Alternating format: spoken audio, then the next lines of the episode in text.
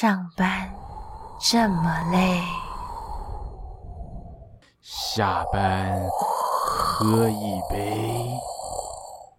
欢迎大家收听三十后派对。耶！Hello，大家好，我是卡到鬼。大家好，我是。变成仙子，嗯、为什么脱稿成这个样子啊？我是卡到鬼，不是说好你是变成鬼吗？我就想说，我还是想要变成仙子啊！没有人这样子临时脱稿的啦，干叫什么仙子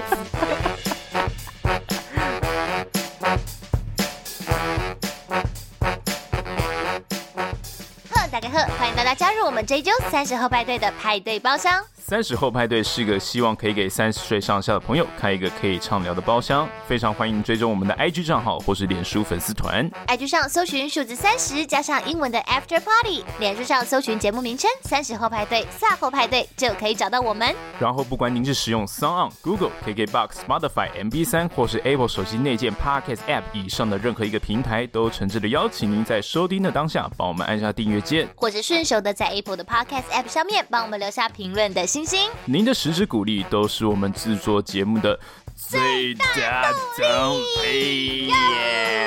biu biu biu biu。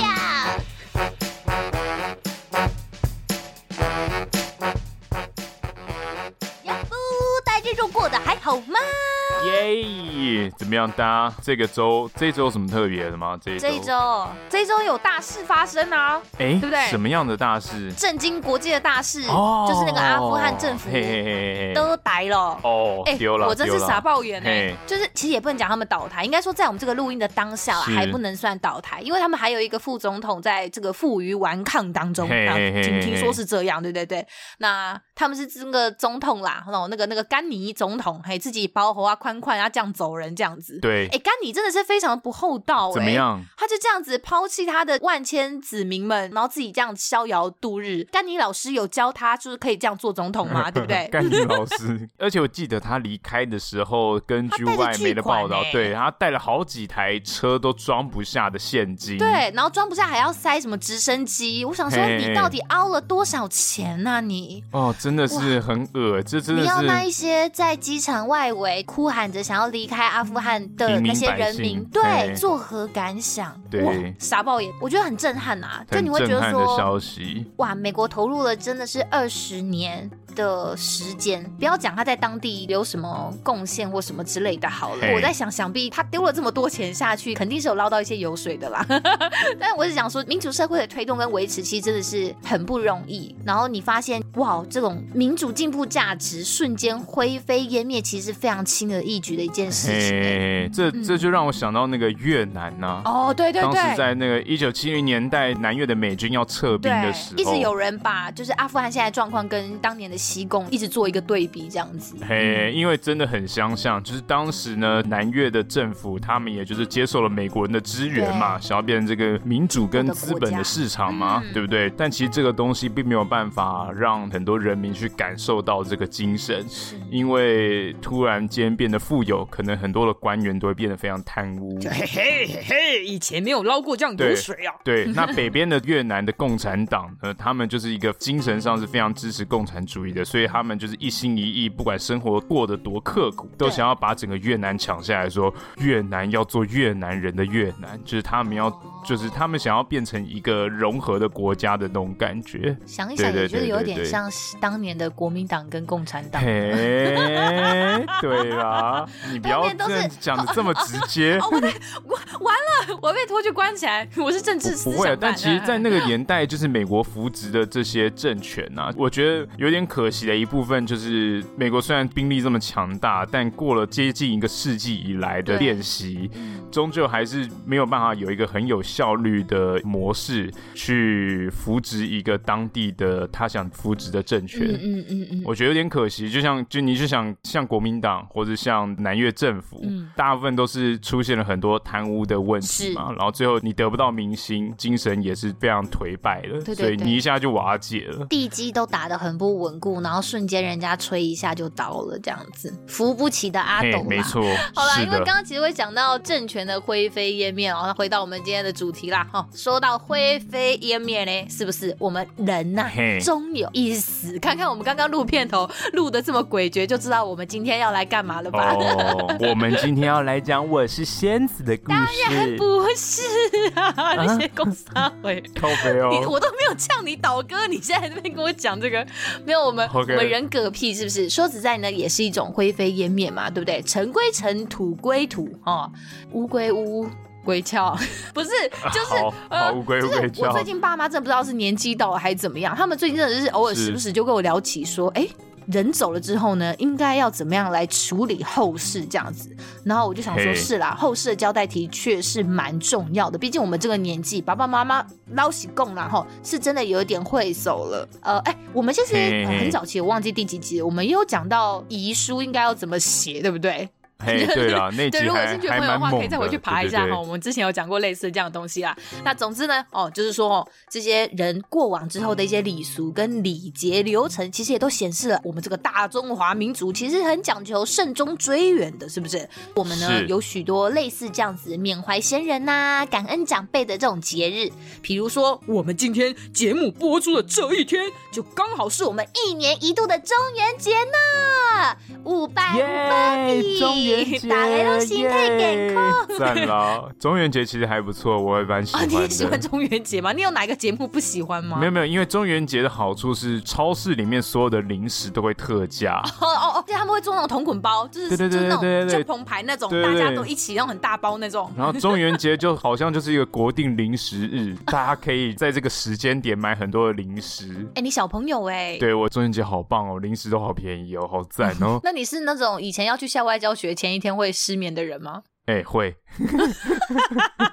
好，大家要知道哈，我们中元节嘞，其实除了吃零食外，它其实就是希望呢，我们要保持这颗感恩的心呐。黑啦黑啦，对，它非常温馨的啦，因为其实呢，中元节就是希望发挥呃祖先呐、啊、先人哦，一直传承下来这样子一个民间互助的精神。人家说我们以前的泉泉州、漳州那边的祖先，哦、我们唐唐酸唐唐酸唐山过台湾没半点钱，唐山唐山，对，对他们那个时候非常刻苦哈，所以他们在这种环境底下呢，筚路蓝缕啊，大家就必须要靠这种互助会啊，让互相帮助啊、救济来过日子。所以中元节呢，其实就有点类似这样子一脉相承的概念，然后就是希望呢，帮助各路朋友和各路兄弟，他们可能呃没有东西吃，没有衣服穿，没有地方住啊，趁着一个这样子的节日，这样的时节，我们存好心，款好礼，来这样子款待这些朋友。未来哈，这样子一年，希望大家都可以很平安顺利啊，发大财这样子啦。有了，那那那我如果这个时候去帮助失学少女，我也算是一个互助的概念吗？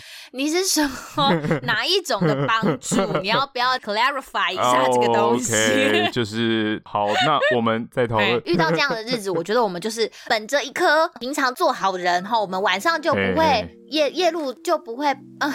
我现在很紧张，要录这个主题，我很紧张。夜路走多就不会碰到，对，就不会碰到鬼。嘿嘿嘿嘿前面讲成这样子，对大家，大家应该就知道，其实西卡是个是个很怕的。西卡 西卡很紧张啦。西卡刚刚在这个录音前还大声的唱歌，因为你一直在那边假装好像有一些什么技术上的问题，害我就很紧张啊！我想说，干不要这样子好不好啊？OK，现在今天的开场就故意这样子，好啦，很很殷勤，有没有？先假装大气，给自己一些信心喊话，对，拍自己大腿，加油，加油，跟各路兄弟打招呼。所以你你你这么淡然，你是不怕的人哦？诶，我自己是还好，我没有说真的很害怕。那所以相较之下，感觉你。你就是一个非常害怕这件事情的人，对不对？我不喜欢，哎，谁喜欢？就是对啊，我会怕。你会怕，很明显你就是会怕吗？声音都在抖，对对，对，我会怕。对，那 那我问你，你敢不敢在夜间在室内撑伞？哈，夜间室内没事的话，就不要做这种事情吧。就是如果今天真的下雨天，因为毕竟我们就是租房子的人，那你可能就是房间就是套房或者是就是小房间，你没有其他多余空间晾雨伞。然后这种你知道这种社区，等一下，刚刚那是什么声音啊？没事啊，就是我这边的麦克风啊。哦哟，好吧。继续继续。就是，呃，嗯，我要讲什么啦？你说你的雨伞没办法放在社区的楼梯间吗？社区的秘书又会抓，对他们又很喜欢抓，就是你东西不可以乱摆在门外，所以雨伞就必须湿哒哒，就必须拿进室内啊。可是那个时候我自己心中就会抖一下，想说，哎呦，讨厌！我现在岂不是就是在家里面开雨伞了吗？讨厌！那那夜间吹口哨呢？夜间吹口哨，因为我不会吹口哨，这个东西不会扒了你。好吧。可是我是个骑机车会唱歌的人呢，那这样我算是会。你刚刚也在唱歌 啊？是夜间走在路上吧？OK OK OK。他唱歌也不行，那我这个习惯改一下好了。那好，那夜间拍人家背或者是被人家拍背，你会是一个很很生气？哎，这个我会生气，这个我会生气。可是我生气就是因为我被吓到啦。哦，你只是被吓到。有人 care 是什么？三把火。对对对，肩膀上有火。这件事情是直到我大一新生迎新晚会还是什么宿营活动，因为会有夜教嘛，然后就是学长们很喜欢在出发之前在那边对，在那边装神弄鬼，在那边叮嘱大家说不要叫对方的名字，不要拍对方的肩膀跟头。对，我是到那时候才知道的。哦，你到那时候才知道的。所以这些东西你都不怕哦？你这些都 OK？我我都无所谓啊。这这就是因为我还 我还蛮算夜间会吹口哨的。对，你是说走过去看到辣妹，你会哎口？不是那种，不是那种，就是开心或是快乐的时候就很自然，我就是很自然，对对对，我并没有吹口哨。对，然后我常会被提醒说，哎，现在很晚了，不要在那边吹口哨。然后就哎，哦哦哦，是哦，尤其你又是轮班人员，所以你很常在深夜出没。对对，我还蛮常。然后那夜间室内撑伞完全就是我自己想挑战。我以前看什么见鬼时，是不是说什么有各种各种什么看见鬼的方法？我就说好，我十个都是，看我是看不看得到。结果什么都看不到。奇怪哦，我还知道有一个，好像不知道在什么时间点，然后如果你把头，反正你就是往下弯，有点就是那个由胯下往下看，对对对对。我我也我也常常这样看。有一个这个方法，对啊，我想说也就什么都没看到。没有，因为因为有一些瑜伽动作还是什么暖身动作会类似做到这样的时候，我都会我都会很紧张。对对，还有一种都市传说，就是你你做这样的动作，如果你的筋非常软的话，嗯。你可以舔到自己的屁眼，烤腰啊！我不在跟你讲这个，怎么？哎，真的吗？舔得到吗？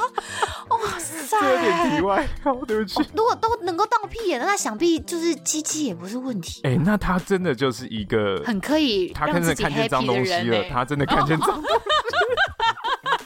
理论上，原来这个动作可以看见脏东西，是这个意思啦，是这个意思吗？大家都误会了，哇，不是啦，所以你是不信邪是不是？那我也不是不信邪啦，可以啦。像我这种人就是真的超俗啦，所以我是绝对不去看鬼片的人。任何时刻我都不喜欢听到别人讲鬼故事。你知道，时不时大家聚在一起啊，有时候我们是在飞机上，可能在厨房里面，大家没事闲聊一些时候，有偶尔也会听到有人要讲鬼故事，我就立刻飘走。对对对，大家一起我就上厕所这样子就飘走。然后像什么综艺节目鬼月，他们就很喜欢。开一些什么灵异追追追的特辑，哎，我看他一定转台，每次都会看到陈为民啊，小时候都看到陈为民啊。哦，陈为民很多军中鬼话，然后摄影棚的灯就很喜欢打这样蓝蓝紫紫暗暗，我没有办法。然后他下巴又很尖，很很厚道。我记得我那年代最夯的是那个《玫瑰之夜》。你说玫瑰之夜，它是一个不是玫瑰瞳铃眼，它就是一个综艺节目叫《玫瑰之夜》，然后他专门就讲鬼的。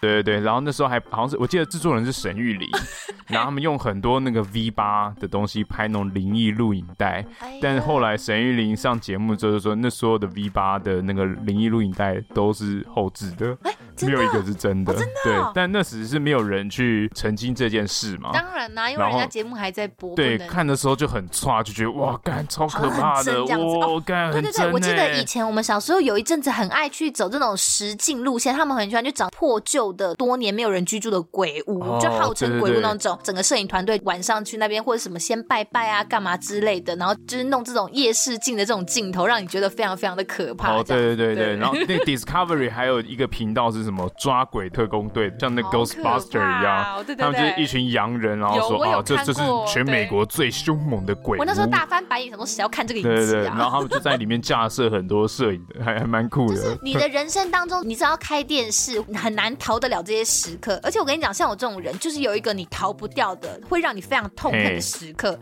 就是每到暑假强档热片狂上猛上的时候，大家就会去电影院看一些就是你想要看的影片嘛，哦、对不对？然后刚好也就是适逢台湾鬼月的这个时间，台湾片商这时候最喜欢拍一些鬼片，然后他们就会很喜欢把他们预告直接穿插在各大要上映的热片前面，哦、前，面前面都会有预告了，真的很烦，会有一个什么阴森的这个噔噔噔，对，今天我就是假如说我今天就是抱持一个哦，我要去看一个强档动作片，比如说我要去看黑寡妇，或者是我要去看这个灵魂急转弯这种温馨小品，结果他前面就突然给你插一个这种很可怕的预告片，然后可能一次还来两个，就你以为你已经度过了第一个预告片，殊不知下一档还是哦，然后就觉得对 哇，可不可以饶过我？还不小心吓到爆米花掉到地上。我记得我小时候也是，像我小时候看了很多这种很可怕的灵异电视啊，我记得那时候还很红一个叫什么台湾灵异故事什么是台湾打不出来，因为我都没有在看。对，我记得是谢祖武演的哦，台湾灵异事件，想起来，但是我看的时候我就觉得很害怕。然后后来长大又看了叫什么一个叫 USO Japan，USO Japan，它就是日本的一个综艺节目，它也是就是做这种鬼怪传说的。那后来也是踢爆说这个都是假的了。那日本的鬼怪，日本的那个综艺节目的鬼怪又做的很厉害，就觉得干超可怕、超毛的。真的会看到吗？还是有点类似像那种灵动实录，就是什么东西那个房间，他都会用一些很具体的东西啊，会让你弄得真的是可怕到觉得哇操，太。所以你会看呢、欸？我会看啊，我会强迫自己看，就有点怕，还是会看。那所以你是暑假的时候你会去看鬼片的人吗？不会，我其实也很讨厌看鬼片。那你看，不是啊？你你会看这种灵异节目，然后你不去看鬼片，为什么？因为那个时候灵异节目很红啊，那我是跟家人一起看啊，那就没办法，就一看就觉得哇，好有点可怕，又有点兴奋，觉得还不错。但旁边有人你就壮胆了这样子。但我不是很喜欢看鬼片啦，因为我觉得很烦，我很讨厌被吓到。我一直超没有办法理解为什么有人很喜欢花钱去买这种被吓到的这种感觉，就是还蛮讨厌。我我必须先澄清，我是一个可以看惊悚片的人，惊悚片就是那种呃，比如说有人吃脚、吃尸体、吃肠子那种人魔系列的，我都 OK 哦。但是我就是真的很讨厌。那种看这种，你知道，荧幕前面会突然这样子，就是会一掀棉被，然后突然出现在你面前，对，对，然后他就会搭配这个超可怕的音效，就觉得哇，哦，这真的很讨厌，真的很讨厌。就你明明知道，哦，干要来了，要来了，这边就会出现什么东西，对对对，还是被吓到，烦哦。或者是你以为要有的时候，他先给你来个没有，然后下一秒真的有，太讨厌了，真的太讨厌了，对啊。可是你前面又说你其实是个，你是不喜欢被吓，但是你其实是个铁齿的人，对不对？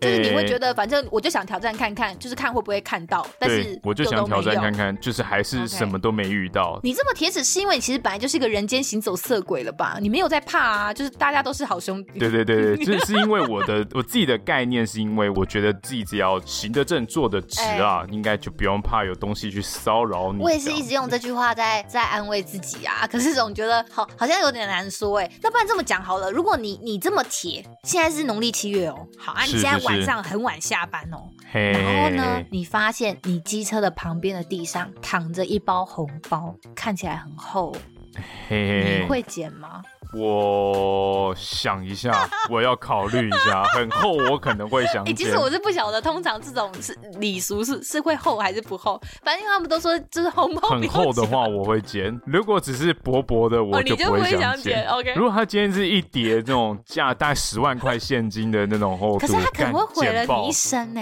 不会啊，应该不会啊。你怎么知道不会？那你怎么知道会？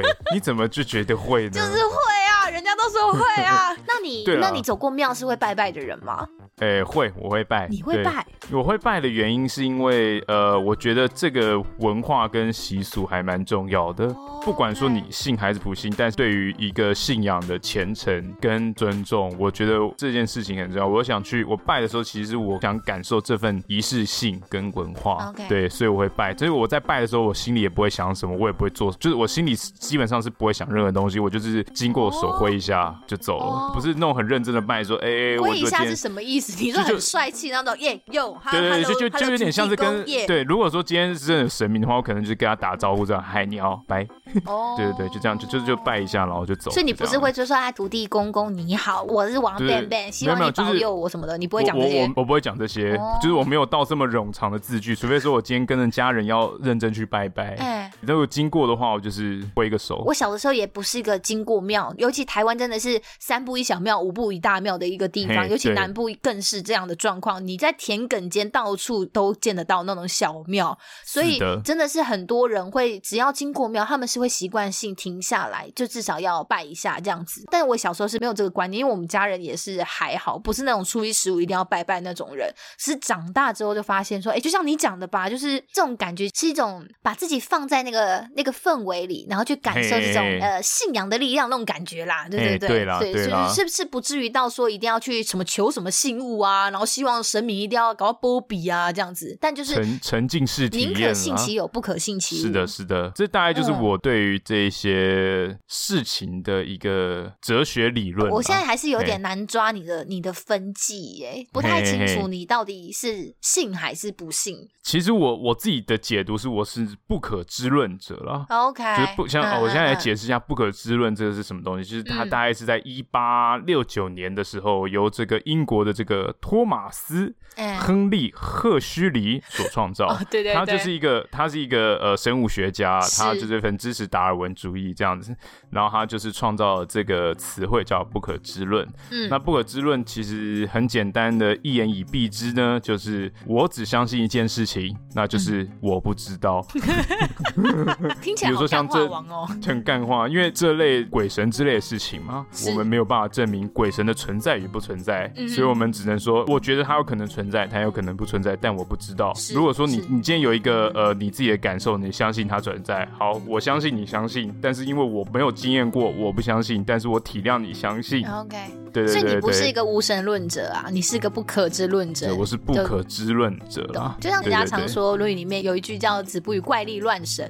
但是他的意思就是说，其实子只是不语，但他没有说子不信怪力乱神。所以其实也许孔子算是很也是蛮蛮早之前的一个所谓的不可知论者，这样子就是反正我们不知道啊，我们就不一定要去讨论，就是保持一个沉静的心啦。没错。那你小时候有被大人吓过吗？因为小时候一定会听过一些大人想要吓唬小孩子，让他听话啊，比如说虎姑婆的故事啊，哦，然后什么中秋节。婆别咬我，乖乖的孩子睡着了。哎，你真的是童谣达人呢！我真的完全没有印象这首歌。我小时候是一个儿歌小，不是有什么乖乖的什么不要哭。什么就是这首歌啊？哦，真的吗？或者是什么月亮很圆的时候，不可以用手指头指月亮，不然你会被割耳朵。OK，这种之类的啊。你小时候都没有被吓过吗？我有被吓过，但后来我就用自己的理论驳回了。怎么用自己的理论？我想说，用手指头指那个就会被割耳朵，那不就很多人耳朵都会被割了吗？哦，不对啊，怎么可能这样就会被割耳朵？你真是个很不羞嘎的孩子。我真的超坏。那你讲到现在，像那个纳粹行军礼的时候，他们五只手指头都往上比，哎。哦。有德国人被割耳朵吗？那个是给小朋友听的啊。对啊，所以我小时候就这样嘛。哦、是蛮婆对啦，那时候的确我周遭没有什么大人会去用这个方式来吓我，啊。哦，那还不错。但是因为我跟我姐一起长大，嗯、我们还是会看那种可怕的节目，就像我们刚刚讲的《X 档案》啊对这种东西啊，哦、对不对？噔噔噔对，那时候就是对，就是那个九零年代在二两千年的那个时候很夯这种东西啦。但我也没看。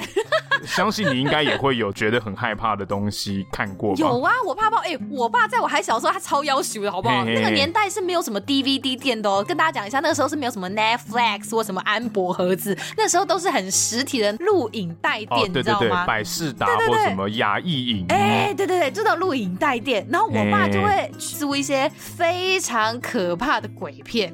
他就是哎，那个时候很红的，应该是《鬼哭神嚎》，你有看过吗？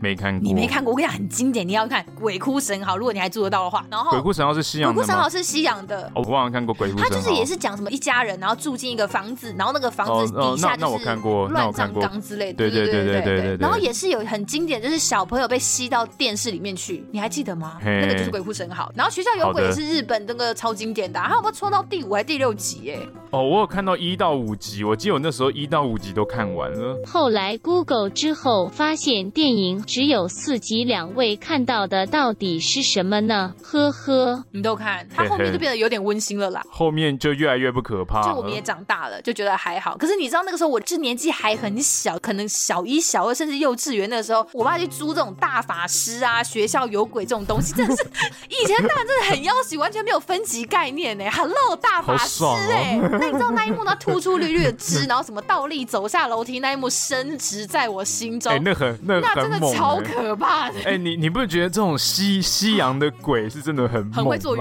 伽，筋骨都很软。对，然后东方的鬼都是一种意识形态的。反正我现在想到都觉得很不舒服。我爸真的很坏，然后小时候我真的就是被这些东西吓到屁滚尿流，真的会造成你心中很大阴影。我小时候有好长一段时间哦，你知道晚上睡觉的时候，我都会把我的棉被折得像一个那个三角形的甜筒一样，我就把我的脚包起来，因为我怕有小缝缝。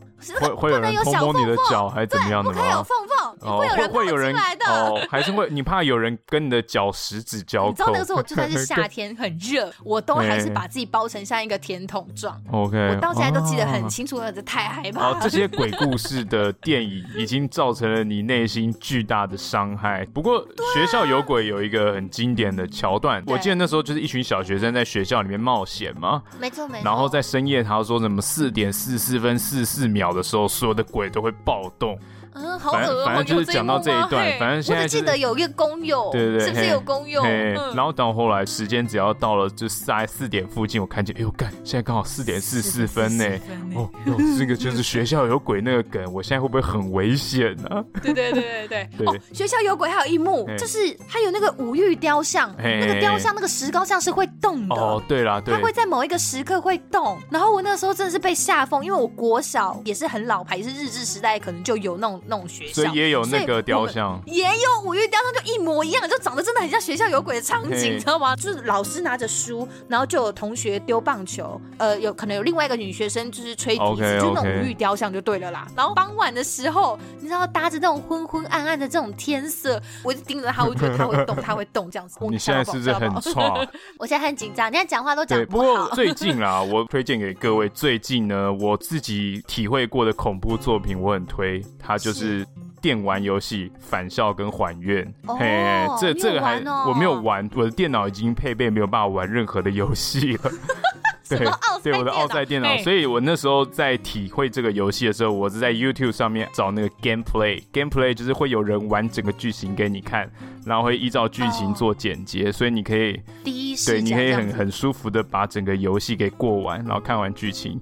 我用 gameplay 看的时候，我觉得就是哇，鸡皮疙瘩，毛骨悚然，而且最重要的是它里面的内容又跟你的生活很有连接。毕竟它讲台湾以前的故事，就台湾以前早期的一些东西，哦、你会觉得哇哦，很有共鸣啊。所以它里面讲的故事，你就很有代入感。是是是我很推啊，分享 分享。所以是是真的有让你起鸡皮疙瘩，有很多部分会起鸡皮疙瘩，但它是一个完。整的故事啊，虽然它是有头有尾的，你会觉得哦，我体会了一个很棒的故事作品。虽然它是有点灵异这样，嘿嘿，好，好，欢迎有有勇气的人去玩，也可以去看 gameplay 的，也可以看 gameplay。我是有看电影啦，我有看返校的电影。哦，说到这种生活当中，还有另外一个被吓的，它是真的实际的东西，就是我们台南麻豆嘞，它有一个叫戴天府的地方。Okay. 南部小朋友可能都有去过这个地方吼，麻豆代天府它里面有一个，因为它很大，它好像是台南第二大的庙哦，欸、它的外观就是有一只非常显眼的一只五彩缤纷的巨龙，哦、然后最酷的就是它那个庙里面除了有这个天堂的这种造景之外，它里面还有一座十八层地狱哦，就是它有一点点像是那种迪士尼或者是环球影城里面那一种就实景的那种鬼屋，就是一格一格的啊，每一格里面都有一些布景造景，加可能里面会有一些人偶会动什么之类的，哦、对啊，它它就是那种台湾民间十八层地狱的版本，对对对对对对，我有听说，对对对哦，真的很可怕。小时候就被带去那种地方，哎，我说哦，是什么地方呢？感觉很好玩，就进去十八层地狱这样子。OK，你要不要再作恶了？你看你从小真的就是，对我小时候是有多坏？为什么爸妈都会这样吓我？你说拔舌地狱？哎，对对对，搬那种是非的人，爱说谎之类的，会被拔舌头。然后也会有那种真的是上刀山下油锅，你就看到有人要一直爬那个上面插满了刀片的那种山，我觉得不可以当坏人呢，这样子。所以呢，推荐给大家哈，如果你真的给大家，对家里面有那种。看看有有像这种王贝贝这种很不羞嘎那种小朋友哦，推荐大家 哦，周末假期嘿，让小朋友挥别三 C 产品，我们去走一走，嘿，希望把他们吓到屁股尿流这样子。我跟你讲，这真的是健康无比，好不好？寓教于乐的一个活动啦，好，推荐给大家。总之呢，我觉得在社会化的过程里面，我们人就是会渐渐的学到真的要好好做人的道理啦。嘿，真的好可怕。因为我觉得不管是刚刚那些什么什么虎姑婆，因为虎姑婆的故事是要你早点睡嘛，就是爸妈可能有一些活动。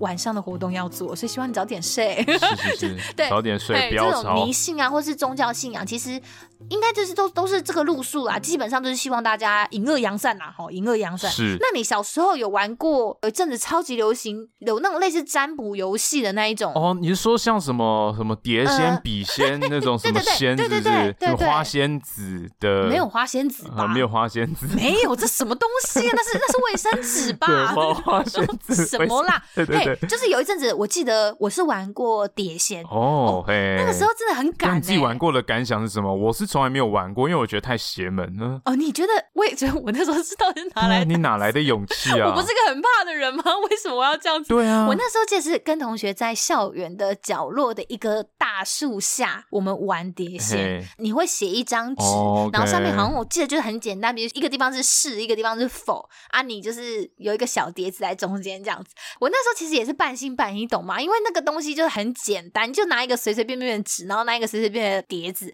然后就同学在那边主持一切啊，你就觉得可信度很低啊。而且我记得印象中我们问的问题非常白痴，就是他喜不喜欢我？那时候就问，对。学生都问这种很废的问题，超废！我那时候就听到别人问说什么，啊，请问叉叉叉是不是喜欢叉叉叉之类？该也太智障了吧！碟仙到底为什么要回答这么无聊的问题呀？如果我是碟仙本人的话，我真的会觉得，好了，小朋友可以回去上课了。其其实碟仙，我现在想起来，它可以是一个信任游戏，因为大家不是手都会放上去吗？然后大家都说，哎，我没有动，是他自己动，所以这时候如果说只要有一个人他真的偷偷动它，你就可以用碟仙的结果去引导你。你在班上的政治实力 哦哦，你也真的很腹黑耶！你说，比如说，其实说黄西卡是不是班上最漂亮又最有权力的人呢？然后就一直往那个市那边过去，对对对，然后你就你你就问这种 很旁敲侧击，对对对，哎，对。比如说班上的大帅哥叉叉叉是不是喜欢黄西卡？就是是是，然后往那边硬要突过去，这样子。哎干，他喜欢你耶，很酷 哎，超烦。如果真的有一个至高无上的碟仙在旁边看的话，他也觉得真的是。扑哧一笑吧，觉得干超废的。对啊，像我是不太玩这东西，是因为我觉得听起来所有的故事案例都很邪门啊。对，就是它是一个很邪门的东西。然后就是那时候到底怎么敢玩？这种半仙请不走，你人生就 GG 了。大家都说什么？哎，因为他没有把这个仙请走，所以他出了车祸，他腿断掉了，他生了重病，GG 了。然后想说，干，为什么大家在学生时期周遭这么多人可以 GG？会招致很多不好的东西。对对对，就讲的好像超级邪门的这样。因为那个时候就是那一阵子就是特别流行啦。结果我想到这个东西，我就太好奇，我就查了一下这个东西到底怎么来的。后来发现好像它其实是原本它是西洋的东西，西洋的一个通灵板，是有一个好像去呃留学德国的一个香港学生，他就把这个西洋的通灵板带回香港之后，一九三零年代的时候就给他正式的一个中文化，可以这么说吗？西用啦，以夷制夷啦，嘿，嘿，他就把那个什么呃，比如说把方形的纸改成圆形的啊木板。改成纸做的，啊，然后英文字母就会把它写成中文这样子，哎、对不对？然后有一阵子好像在在广东沿海城市非常的夯哦，我觉得听起来超像桌游的，就好像很好玩啊，没有没有什么杀伤力，为什么后来会变成这个样子呢？但是就是因为太夯了，你知道吗？那个时候各地政府还为了想说，还是要追求一个进步科学这个这个价值，没错，赛先生这样子哈，所以呢，那个时候政府还有下达行政命令，就说大家不可以再卖这一款桌游喽，不可以再玩这种怪力乱神的玩意儿。哦，没有想到一款桌游还可以被政府下达行政命令说不行。然后像台湾，应该是一九六零年代的时候有风靡过一阵子。可是你看，我们国小的时候也是呃两千年左右了，还是很夯啊。中小学校特别常看到小朋友聚在一起玩这种可怕大家觉得有意思啦。不过我相信现在小孩可能不太会做这种事了吧？然后都在打 Game Boy，哎，不是打 Game Boy，就是玩玩玩手游，iPad 玩手游。对，你竟然讲 Game Boy，我天哪！我那个年代啊，怎么样啊？哈，怎么样？哇，你真的是暴露了自己，很直接的暴露了。而且我要分享一个，就是我那时候查碟仙的时候看到一个很有趣的，哎，就是有一个很像碟仙的东西，它是爱尔兰那边的传统占卜游戏，它其实是跟万圣节派对有一点点相关的。然后这个占卜游戏参加的人呢，你必须要蒙着眼，然后你必须要从桌子上面放着很多的碟子里面选出其中一个碟子。OK，那如果你摸到的碟子呢，里面是。是盛着泥土的，就代表接下来的日子里面会有你身边的人会过世。OK，还有什么盛着水代表你会远行啊，然后盛着钱币代表你会发财啊，然后装豆子的话是代表你会穷困什么什么之类的，就是它是有一些小小占卜，有一下就看运气这样，有点类似抽塔罗牌吗？之类的，有点像玩那个钓鱼啦，扑克牌的那个。嗯，然后那时候还很扯，像什么十九世纪爱尔兰，还有什么少女啊，会在这个撒有面粉的碟子上面放阔鱼。蛞蝓爬行的时候的痕迹，会是这个少女将来丈夫的模样。OK，哇，这个迷信很猛哎，疯哎。对啊，这跟饭没有吃干净娶到麻子脸的老婆 道理是一样的。类似是一样。我说蛞蝓不就是个直行爬行的东西居多吗？就大家的老公都长得跟一条线一样，果然这个很有趣。人类都为了这些未知的事情做了很多的想象啊。是没错，是没错。但我真的觉得碟仙吼还是对啊，小时候真的是不懂。是，还大家还是不要乱玩好了。毕竟听起来还是觉得怪怪的，对不对？因为这感觉就有点像是跟魔鬼做交易。没错，你就是问他一些什么嘛，你有求啊，人家他有求于人啦。嘿，对对对，所以我就觉得人家可能就会讨一些什么东西。对，你不知道你会失去什么啦。如果你相信的话，你就会觉得哎，好像不太对劲。我讲到这个时候，我就觉得很像就是那种有人在投资交易里面那种开杠杆的概念，哦、就是你知道以小博大，就是你可能只想问一个很脑残的问题，比如说叉叉叉是不是喜欢我？结果你知道没有想到人家会跟你索取，就是可能五十倍的杠杆。对对对对对对对对，就是靠北 创就就就觉得哇，这个这个不要闹，我不要闹，不要闹，睡公园了啦。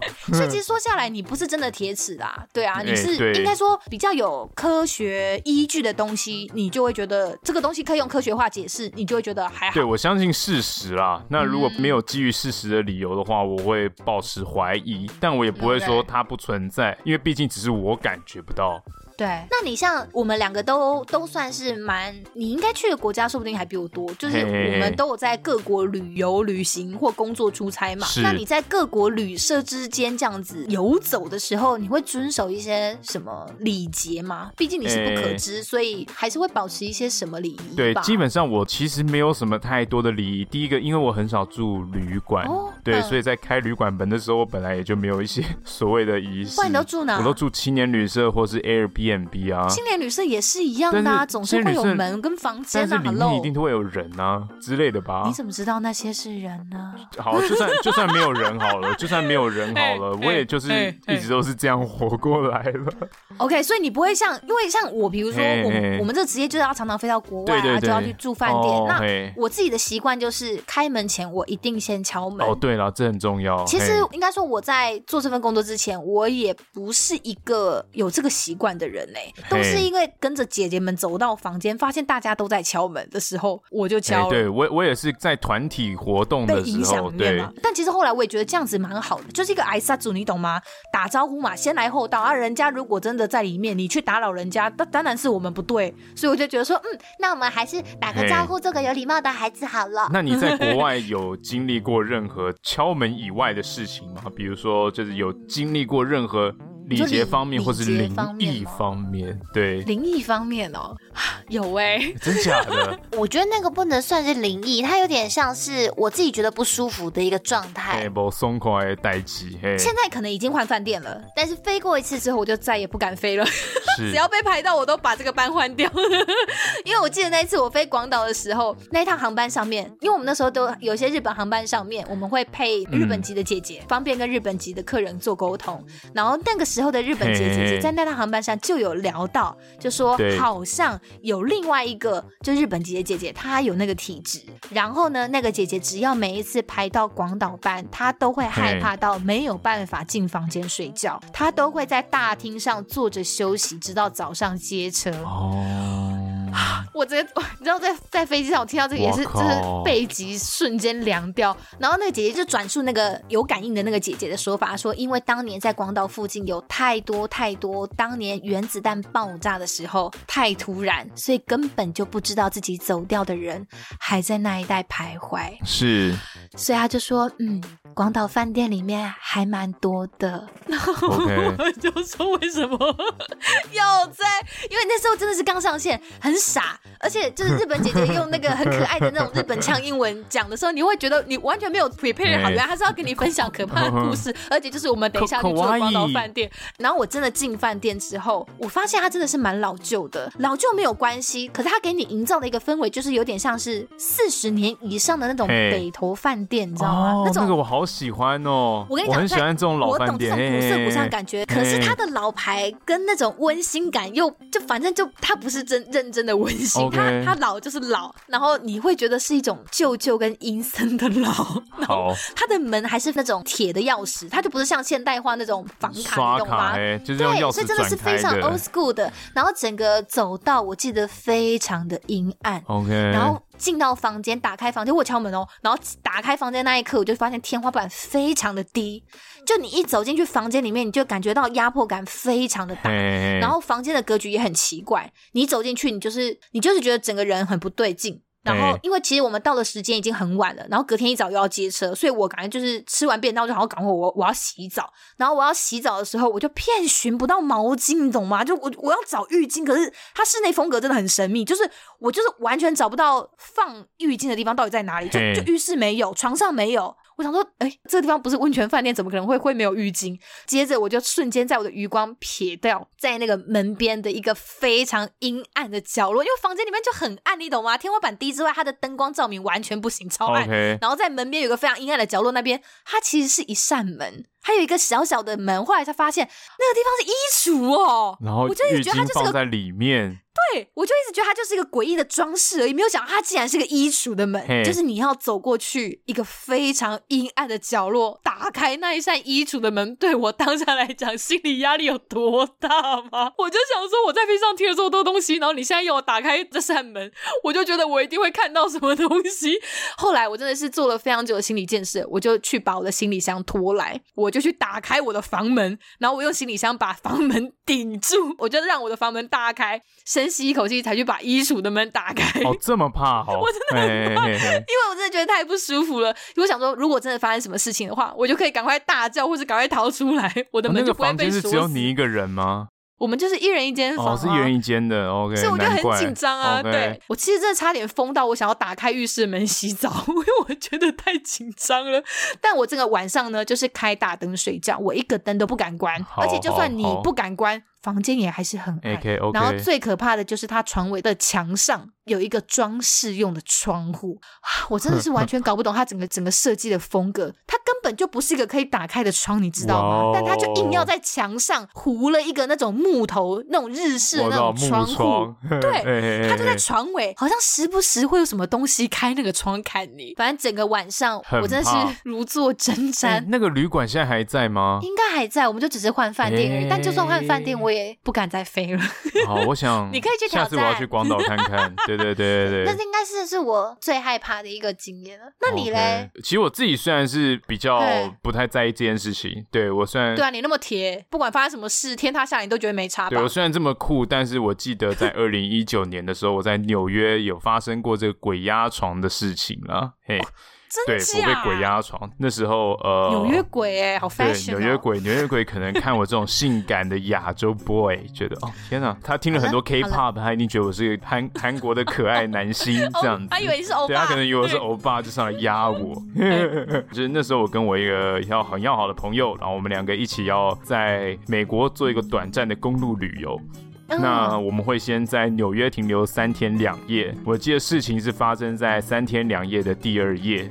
我跟我朋友一起睡，然后我睡睡到一半，我就突然醒来了。然后醒了之后发现，哎，全身都不能动哦！这就是鬼压床吗？对，哦，这就是鬼压床吗？因为就是你是大脑对，我是大脑醒了，但是我身体动不了。然后我就很兴奋。你是兴奋吗？对对对，大家我们就是以前看那什么综艺节目都说啊，你要咒骂三只鸡，哦、对对对，你要装凶，你要大叫，你要把这个压在你身上的人赶走，哦、大家都有各式各样的这种偏方解法啦。那因为我总是听人家讲，我自己没有发生过，所以发生在我身上的时候，我就很兴奋，总算被我经历到。其实当下我是就是非常开心的。OK，你就觉得哇，终于轮到我了吗？对对，终于轮到我了，Yes，是 Yes，现实生活中都没有人要压我，终终于有人压 我，这样敢挑战我这样，然后。后我就很兴奋，想说好，好，那我要试试看，我能不能用我的意识去克服鬼压床这件事。不管今天它是鬼压床，还是我们所谓说的叫什么睡眠瘫痪症候群之类的，总之就是我现在动弹不得。不好，那我看我能不能用自己的方法去破解。我觉得就是哦，这是一个全新的挑战，我很兴奋。那你用什么方法？就是开始想办法，就是好，我现在要聚精会神，想要控制我自己的身体。让我的手指头动，脚趾头动，身体动，手抬起来，就是我聚精会神想要去移动我的身体啊。但我发现我怎么样聚精会神，或怎么样用力都动不了。而且我记得我还在那个过程当中，就是发出这种很用力的声音。哇，真的是动不了手，怎么可能？我是个可以硬举自己三倍体重的人，对，我怎么可能会对自己的身体控制到这样的境界呢？我说不行，我要再挑战。我记得我挑战了好多次，都是一动挑战之后就累了，想说对啊，你应该精疲力竭。对，我就真的放弃了。但那个精疲力竭有点不像是你真的身体累的那种精疲力竭。就是一种试好多次好累哦，好，看来我就真的是动不了哎，哇，鬼压床真的很猛哎。所以除了动不了之外，他没有跟你就是没有没有其他的反应就对了，没有人跟我有任何的 communication，对对对对。所以你觉得真的有可能人以科学化的角度来看，人真的有办法瘫痪到这种地步吗？瞬时间的没有办法操纵自己的身体？诶，我经历过这一次，只是因为在睡觉的过程，但是平常的时候我从来没有这样过，所以我还蛮好奇的。因为人家科学化解释是说你真的很累嘛，对。对对，所以你那时候是刚到纽约，就是第二个夜晚，纽约的第二晚。哦，还还是有时差的时候，但我们白天的活动都很满了，所以就是也是真的是累。OK，对啊，那就是既有时差跟很累啊。应该说进入这个状态好像是有有机可循啊，对对，因为这样我我跟我这个伙伴，我们都是运动发烧友，你知道，所以我们到了纽约之后，其实我们是先去找健身房运动，我们每天都在运动，感就是感其实很累。我那时候跟他一起去纽约公路旅行，想说我是参加训练营吗？为什么每天都运动到觉得很累啊？我真的觉得很。对，然后然后重点，因为时差的关系，你就是日夜完全颠倒状况下，你这样去操你的身体真的很可怕。对，然后就是我后来就放弃了嘛，然后就 let it go，我就好，那我就 直接睡觉。就睡觉好了，然后睡醒之后，隔天起来就好像没事一样。但是，那你有跟你同你有跟你同学讲吗？我没有跟他讲啦，我因为我自己可能心里也觉得这没什么大不了的。我觉得 OK，被鬼压了，爽哦。但是我对他的这个战斗失败了，鬼压床果然真的很厉害呢。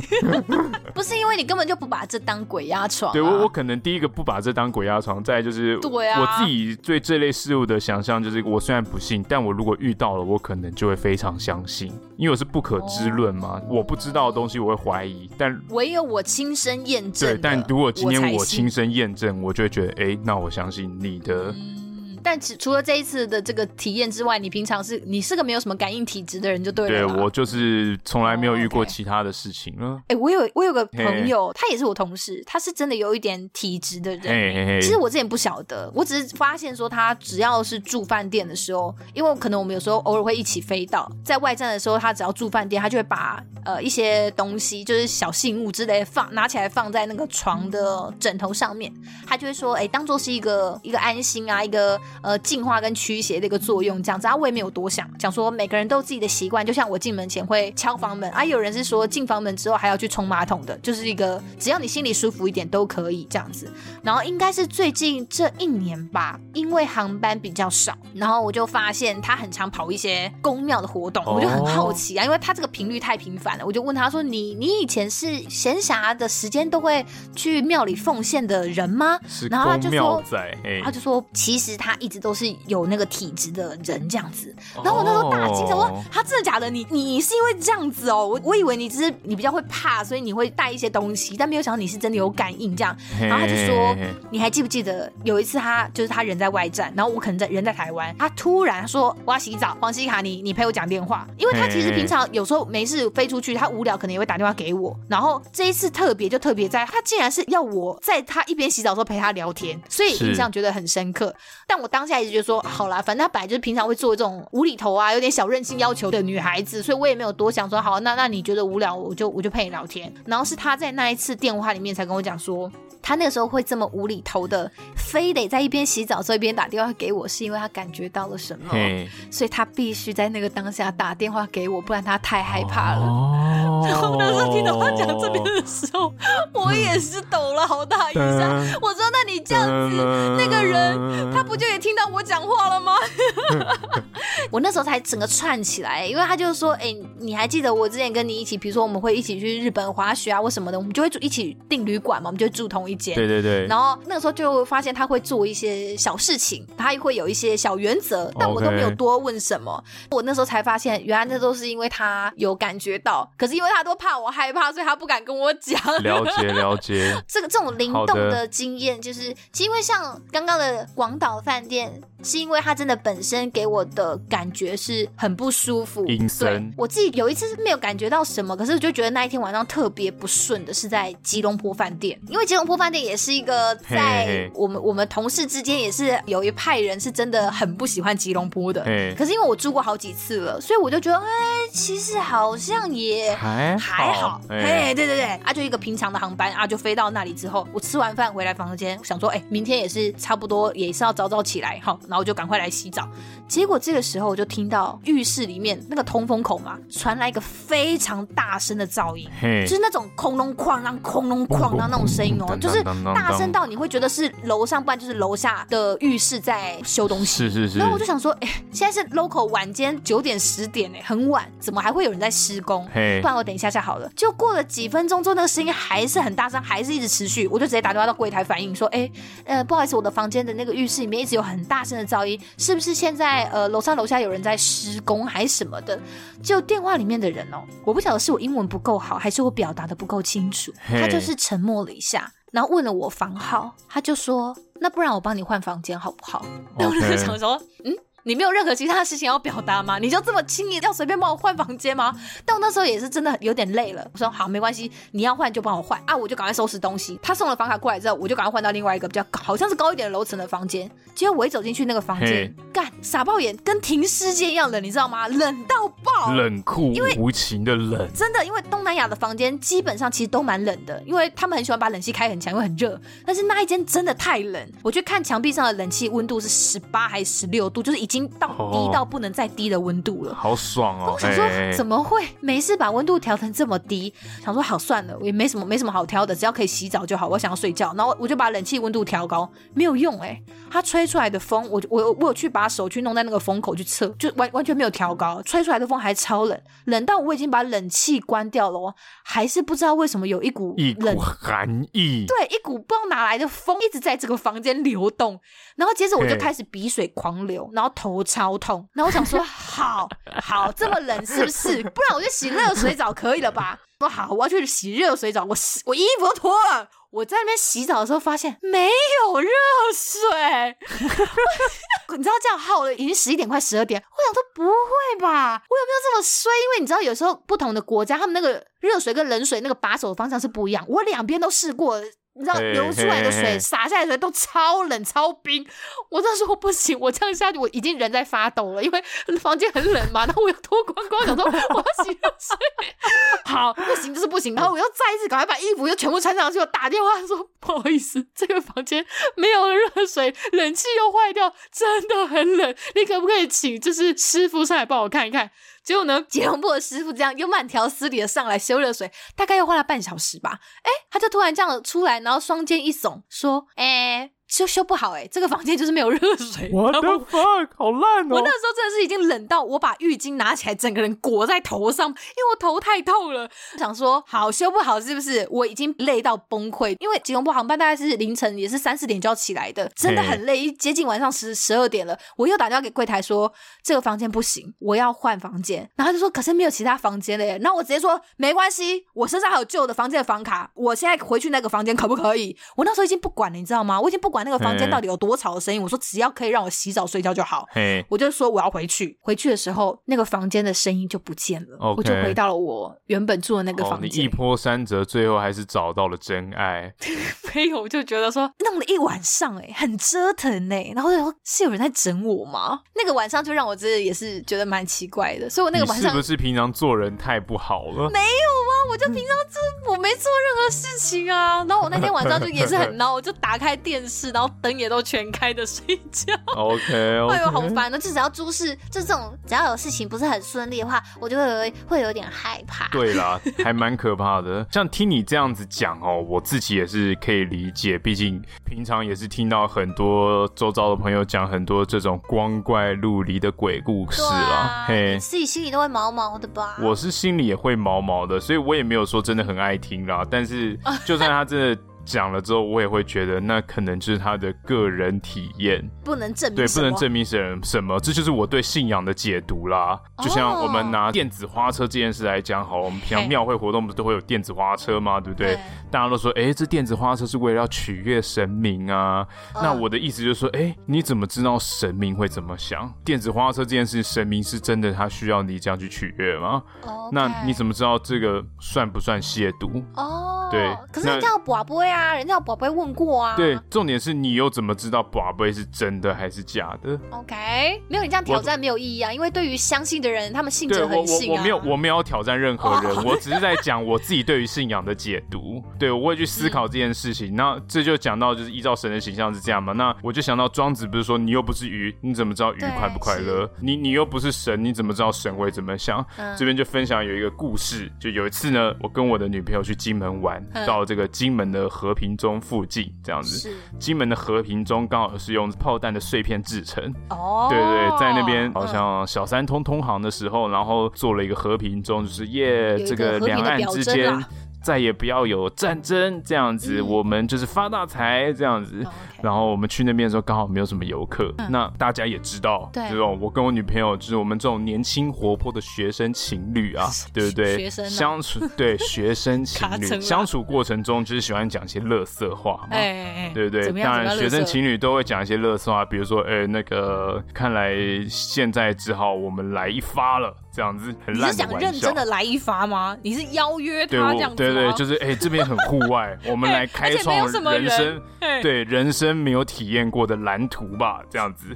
就我常常会讲这种很废的，但他又说好、啊、来啊，我说哎、欸、好，我开玩笑，我真的开玩笑。你是因为被拒绝，所以才转成说哦，这个其实在开玩笑吗？你其实是认真在邀约他。没有，他通常会说有种就来啊，我说好，我真的不敢，我就是 只是感觉。他摸透你这个臭，对我就是个讲讲的人啦，这样子。那那时候到了和平中附近，我也开了一样很烂的玩笑。就说：“哎、欸，这边和平中，我们又没有人在这个历史记忆的地方，我们就来这边来个一发好了。”然后说：“来呀来！”我说：“好，我真的开玩笑的，好，我们赶快回家吧。”这样子，我们回家之后又继续深度的讨论说：“哎、欸，在这个神圣的地方，如果真的做这样的事情，会不会就亵渎了这个地方？那如果再更深一步的去想说，那怎么样会算是亵渎呢？如果说我们都用人类的角度去投射神的存在，就是更高的存在。”的话，你会觉得，比如说我们常会讲说，哎、欸，你你可能犯了一些小错，你可能不小心骗人，你就要下地狱，对不对？我们刚刚讲拔舌地狱嘛。嗯。那你觉得，如果说他今天神是一个这么高的存在，他会在意你这么很很无聊的一些小小玩笑、小小的错事吗？因为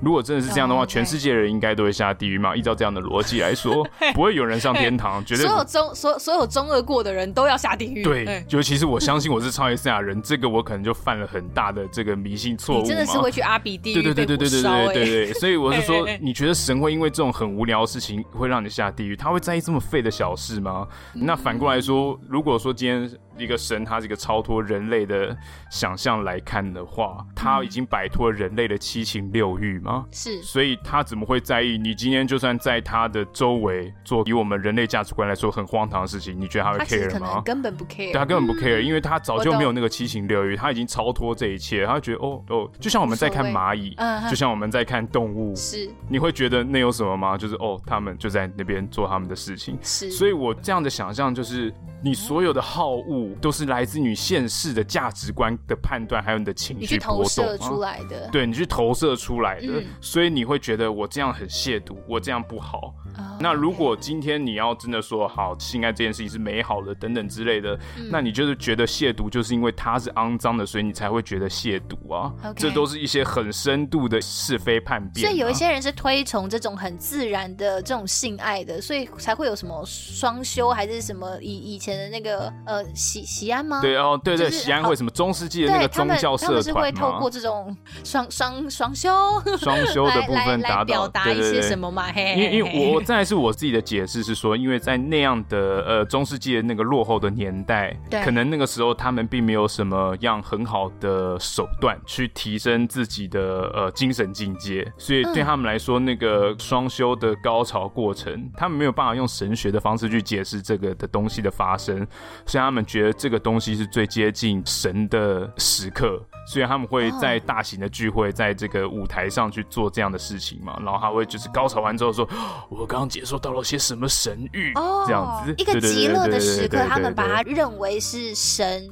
降临或者是显示神迹在他身上的一个过程，这样子。嘿，对对对，哦、可能是这样啦。对，那其实很多古老文明都这样，像苏美的文化里面，他们的一些祭献也很多都是要伴随着使用这些什么鸦片什么的，就接近他们的这个神啦，哦、用一个这种觉得好像精神超脱的方式。对，所以讲回来，就是我自己会有这一番很深度的思考，在想说信仰跟相信存在这件事情。嗯。追根究底，我就是个不可知论者啦。纵观起来，我还是尊重每一个信仰的向善的过程，嗯、尤其是我是更相信善意的循环，就是人不要作恶，你作恶你就会怕东怕西的。我觉得你就行得正，坐得直，你也不要总是想去害人。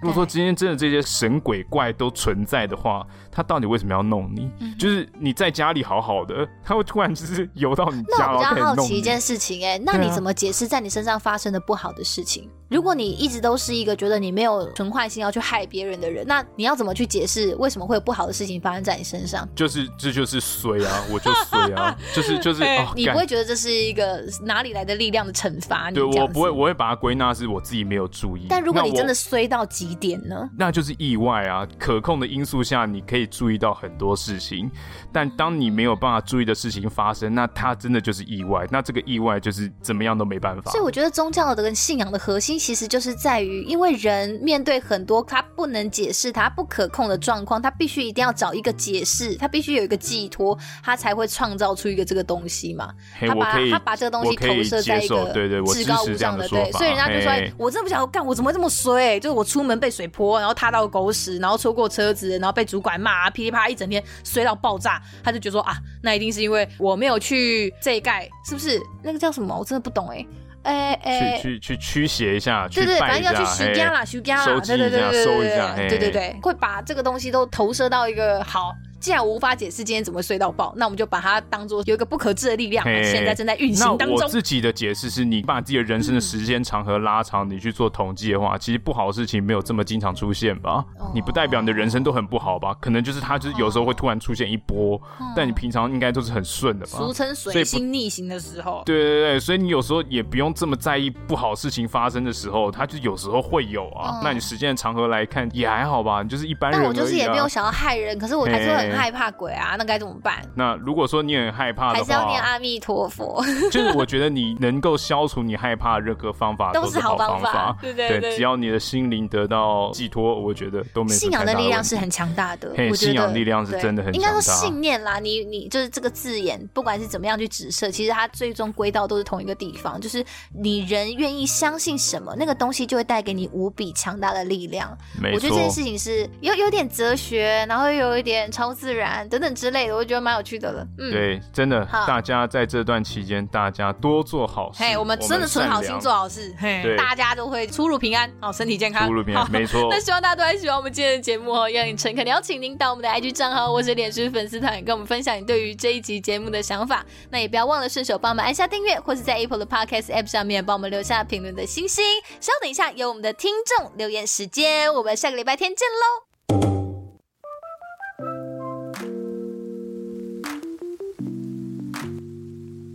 OK，我们。的听众留言时间啊，好久没有来下了呢。哎，听众 留言了，没事就要让你们知道我们很在意你，真的很在意，只是我们需要需要有一点时间，能够让我们收取比较多一点的留言嘛。对，虽然不多，但是都很珍贵。每个听众也都是非常珍贵。没错，那第一个要跟大家分享的留言呢，是我们七月十九号留言给我们的，我是印度仔啊，他就说我是来留言的言啊，就留一个字言这样子。哦，留言所以就留了言。好，谢谢谢谢。刘品言嘛，哦，突然你讲留言，我就想到他了。你有喜欢他是不是？说，我也没有喜欢他，我算是少数啦懂啦，李严谨啦，我知道啦。好，谢谢。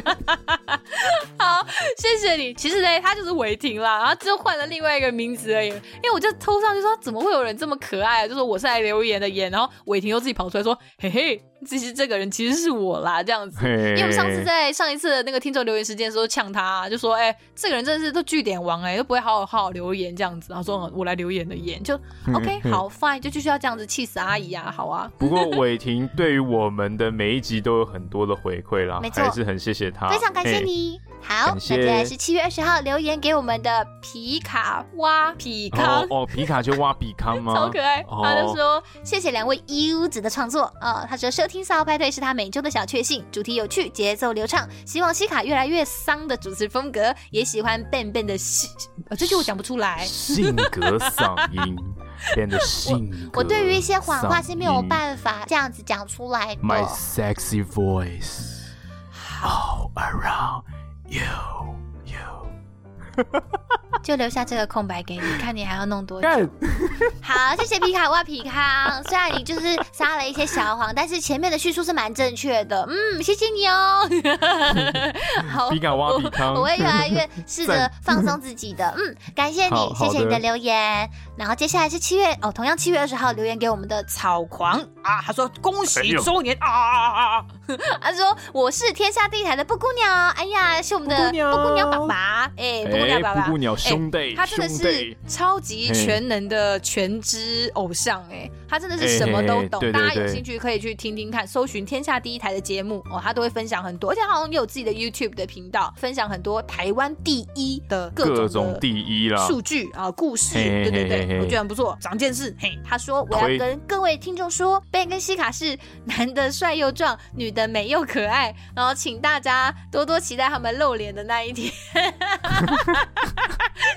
讲完都觉得啊，好害羞。哎，你这样给我们，哎，你这就是那种你在去听喜剧的时候，大家说，哎，我来听喜剧，他们就是来讲笑话，一定很好笑。对，结果很难笑。对，就是呃，他们一定长得很帅，纯粹要给我们难看。对对对，很帅，很好看。现在这边塞这种梗呐，对，然后见到面之后，哎，不是这样讲的吗？布谷鸟不是说 Ben 又帅又壮，女又美又可爱吗？哎，到底发生什么事了？布谷鸟爸爸讲话不能这样子哎，他是天下第一说谎台。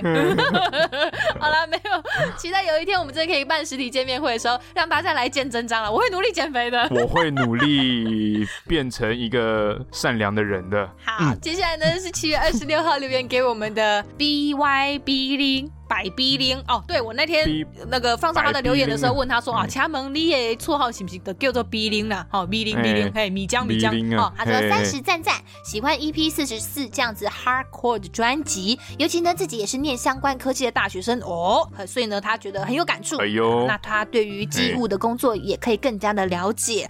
哇，EP 四十四应该是我们跟应该是跟杰西大叔那集，嘿，应该是那一集，对，那集我爆红的那一集啊，你没有爆红啊。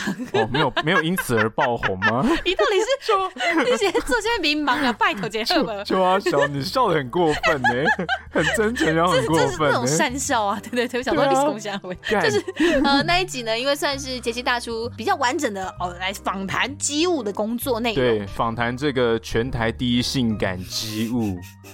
好，肌肉物语的机务大哥，好了，好，谢谢。所以呢，就是 很期待哦。如果未来有机会开车的话，啊，希望你也可以来考考航空业哟。以以后会有更多相关的节目啦，我们再多多的规划。好，希望你持续追踪。你有什么问题想要问 Ben Ben 的话，也都可以再提出来哦。没错。好，接下来是七月二十九号留言给我们的 Lee Joy 零九二八，是我们的老朋友。耶！其实我们上一集就是做给他的啦，就是我们一直在。才讲的阿里啊，阿里就是他。他说恭喜恭喜两位节目朝四十后派对迈进了一步。到底谁朝四十后派对迈进一步？西卡啦，他刚他刚刚的节目会讲什么？Game Boy 啦。Game Boy 还好吧？OK OK OK，请继续。好，不知不觉呢，也听了你们两位的节目一年了哦，见证了节目从零级到六十级的成长。你看是真是骨灰级，真是化石哎！你是石油级的听众。我们要如果有最猛的伴手礼，或是我们的，你上次就说你要发给他那个金牌奖章，对对，金牌奖章，对。他说你们的节目喽，是我们这个每个周日早晨吃早餐时最好的配料。哦，真的，立刻加对哦。他说谢谢你们努力付出呃制作节目。希望未来可以听到更多的撒猴派对，那也希望未来有机会可以收听到两位用三十岁后的观点来讨论有关于亲情、爱情、友情、工作以及生活的看法。那希望两位制作节目的时候不必有压力。如果有一天呢，节目想要结束也没有关系。他说我还是会支持两位的。嗯，最后谢谢。谢谢。然后他说最后谢谢你们这一年的付出，希望你未来制作节目以及工作一切顺心。啊，听众很温暖，真的很温暖。谢谢我们的阿里，谢谢，感恩。好，接下来呢是八月一号留言给我们的 C C H Dash Zero One Two Zero，Yeah。还是好棒的节目哦，然后给我们一个 表情符号，对，还是身为被丹丹机长说推坑的听众，切过来听了一下，发现了真滴的宝藏。他说第八、第九集的时候被 Lauren 富有朝气的声音，Ben Ben 随时安插的黄腔，还有笑话，以及西卡丰富的声线给圈粉了，圈粉。耶！他说从那一次开始呢，每周都在期待新的单集。一日几乎那一集，真心觉得 K 懂很有商业头脑。奶茶跟大叔来访的那一集呢，竟然发现节目往老年族群出征，等一下大家真的是对 哎，对我们有些误会，我们真的是为了要配合杰西跟奶茶才会这样子的，好，我们是 still young，OK，still young。对，其实我也是很委屈，我是二十后派对的。你靠腰啊，你才没有，你不要还要假鬼假怪多久？好，然后说我们的安迪朋友表白成功了吗？你的朋友啦，列朋友啦。哎，你看又有人在呼唤你了，什么时候要来澄清一下？我想他应该是没有这个脸再来联络我了吧。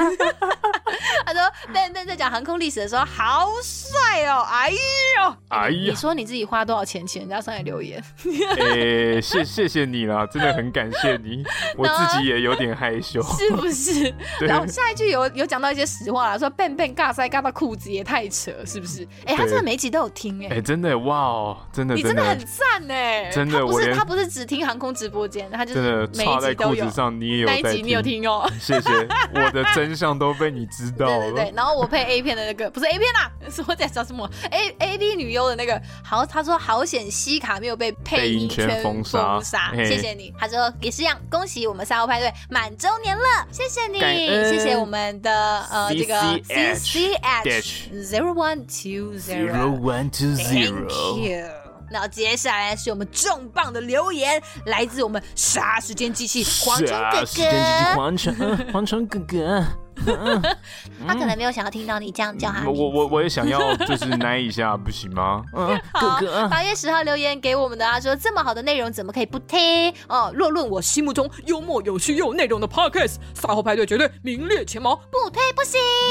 谢谢谢谢谢谢我们的哥哥，黄忠哥哥很赞啦，感恩啊！换你换你露出胸部，我露出胸部可能不会有人想看了。蝗虫哥哥会生气哦，他说好气哦，我没有想要看你了，怎么长这样啊？好意思端出来？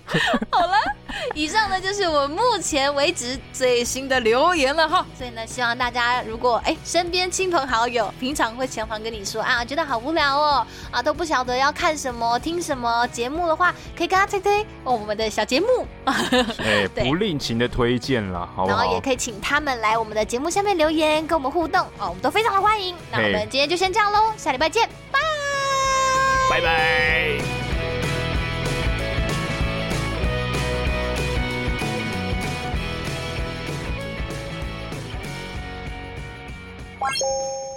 花絮时间。对的派对包厢，三十后派对是个希望可以给三十岁上下的朋友开一个可以畅聊的包厢。哦，不好意思，再一次，今天怎么会这样子？可恶，今天不在状况内吗？你不要，你不要这个样子，你不要。好，再一次哦，不要硬要塞这种啊！好，好好好，你不要好，再拍一次，再拍一只手，再拍一次。好，再拍一次，我们从头开始，从头开始，OK 哈。谁？好悲啊！